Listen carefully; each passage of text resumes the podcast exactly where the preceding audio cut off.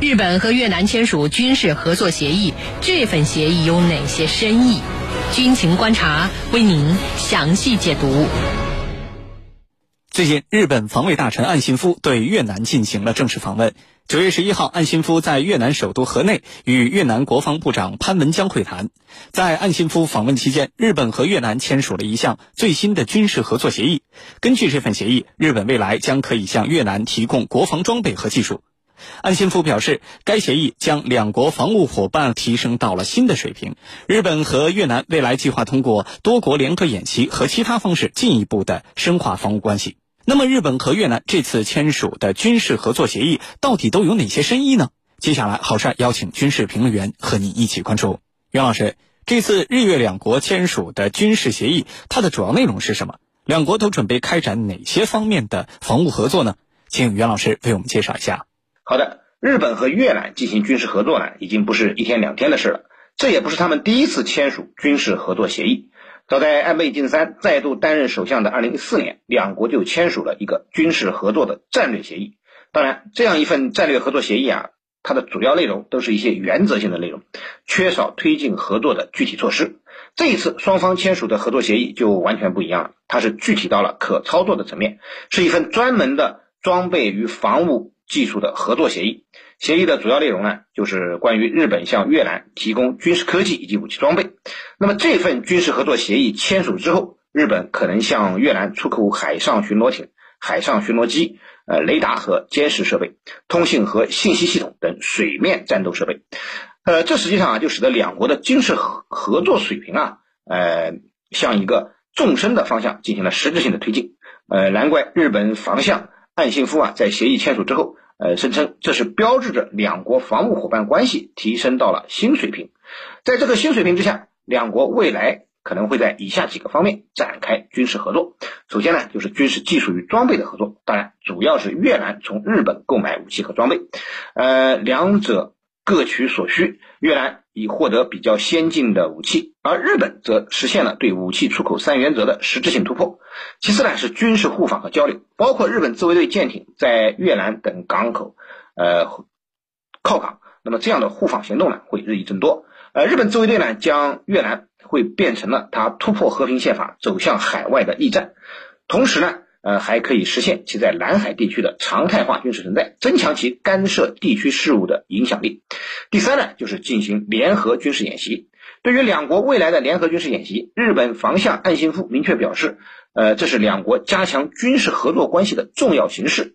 呃，值得注意的是呢，岸信夫用的不是双边联合军演，而是多国联合军演这样的表述。看来啊，日本还带有把越南拉进美日印澳四国联盟框架的考虑。呃，总之呢，这次岸信夫的越南之行，除了想加强两国的军事合作关系之外，实际上还包藏着其他的野心。主持人，好，谢谢袁老师。根据媒体报道，这是岸信夫在担任日本防卫大臣一职之后，呃，第一次正式的出国访问。那么，第一次出国访问就到了越南，岸信夫这么做都有哪些考虑，有哪些目的呢？请陈老师为我们解答。第一个，就是他很清楚。越南跟中国之间有海上主权之争，我们在南海问题上有分歧，那么他所要做的就是去挑拨离间越南和中国的关系，把越南拉成自己的这一派，可以共同来对付咱们中国。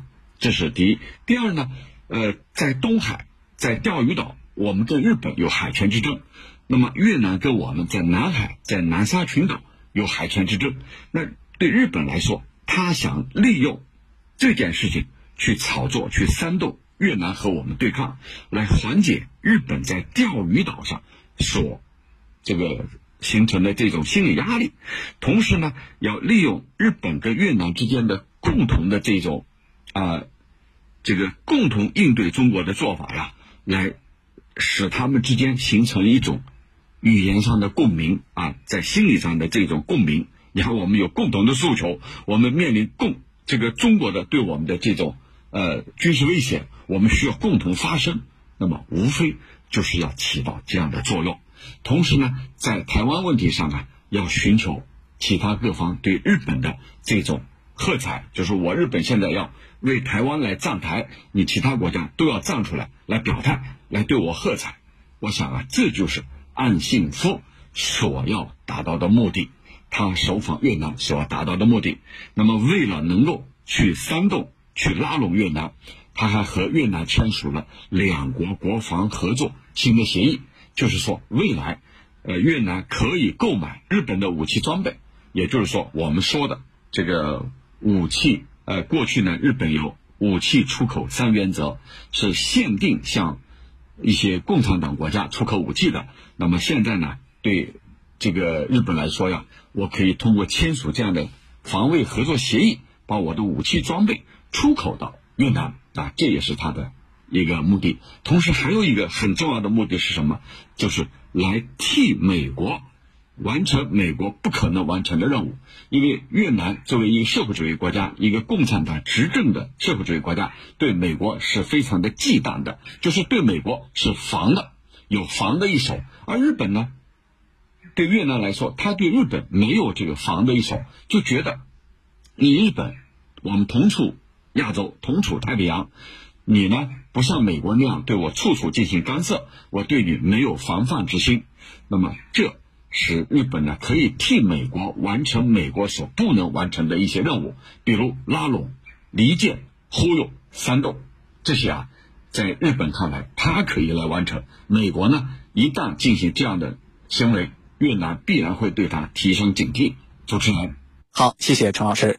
我们注意到，越南在同一天，也就是九月十一号，分别接待了来访的中国外长王毅以及日本防卫大臣岸信夫。有网友就评论说了，越南一边说中国是同志加兄弟，一边呢去跟日本签订了军事合作协议，呃，这样像是两面国的做派啊。那么，袁老师，您怎么看待网友的这些说法？呃，这只是一个简单的巧合吗？好的，网友的说法还是有一定的道理的。越南一面和我们中国大谈两国的友好关系，另一面又和日本签订了军事合作协议，将日本这个域外势力引入南海，不仅增加了南海问题解决的复杂性，而且呢，使日本可以更好的配合美国的印太战略，对我们中国实施牵制和围堵。那么越南现在疫情反弹严重，呃，我们知道王毅外长呢在访问越南时就承诺援助越南疫苗，从这个意义上讲，越南的这样的做法的确是不地道的。对于这个问题呢？呃，我觉得首先要分析越南为什么会这样做。那么越南之所以会呃做出这种两面国的做派，我觉得主要原因呢有以下几个方面。首先呢，就是越南是小国，两头得利是越南的小国生存之道。从历史上看，越南也是一直采用这样的方法，使自己的国家利益最大化。其次呢，呃，越南在高规格接待中国外长的同时，又对来访的日本防相进行接待，并且签署了军事合作协议。呃，也是有意提醒中国，越南手中还有日本这个筹码。第三呢，就是目前啊，呃，越南的国际地位有些尴尬，在国际上并没有坚定支持他的大国，因此呢，他四处交友，希望以此增加自己的地区和国际影响力。分析完越南为什么会这样做，还应当分析啊，越南呃在这样的道路上会走多远？也就是说，越南会和日本甚至美国进行军事合作的深度和广度会如何发展？从目前的情况来看呢，越南主要还是想利用日本，并不是想给日本所利用。呃，所以我预计啊，两国军事合作的领域和范围会比较有限，除非日本肯大放血，否则呢，呃，越南和日本在合作的时候呢，也会保持一定的谨慎的态度。那么这样分析下来啊，其实就很好考虑应该如何对待越南这样的国家了。我觉得啊，呃，当前还是要做好两个方面的工作，一呢是做好提醒工作，呃。提醒越南和日本军事合作存在的危险性。我看到各大媒体啊都用了一个很好的标题，提醒越南呢不要好了伤疤忘了痛。作为被日本侵略过的国家，这个提醒啊，呃是非常重要的。第二呢，就是继续做好中越两国的友好交往工作。那么通过两国在疫情、经济，甚至此前两国争议比较频繁的南海问题上，呃进行深入的交流，缩小分歧，巩固友好关系。防止越南沦为他国利用的反华桥头堡。主持人，好，谢谢袁老师。面对日本的极力拉拢，越南会完全的言听计从吗？越南方面可能会有哪些自己的考量？请陈老师为我们解答。好的，那这一次啊，这个日日本的这个防卫大臣跑了越南，包括最近美国的防长、美国的副总统跑到越南，都没有能够实现他要是这个达到的目标，什么呢？就是拉拢越南去对抗中国。越南很清楚，如果我选边站队，完全站在美日这一边，那中国对我就另眼相待了啊，我就不可能从各方啊。这个得到我所需要的东西。那这一次我们王毅外长访问越南很成功，呃，越共总书记见了王毅。那么我们看看啊，你岸信夫也好，你这个哈里斯也好，或者呃这个奥斯汀，美国防长奥斯汀，越南最高领导人都没有见他们。就是你想得到的这种最高领导层的接见，没有能实现。那就是越南还是很有分寸的啊，把持了这一点。就是我要做到有别，什么有别？呃，中国是我的邻国，同时我们也是社会主义阵营的，而你美日呢，跟我不是一个阵营的，我们没有共同的价值观。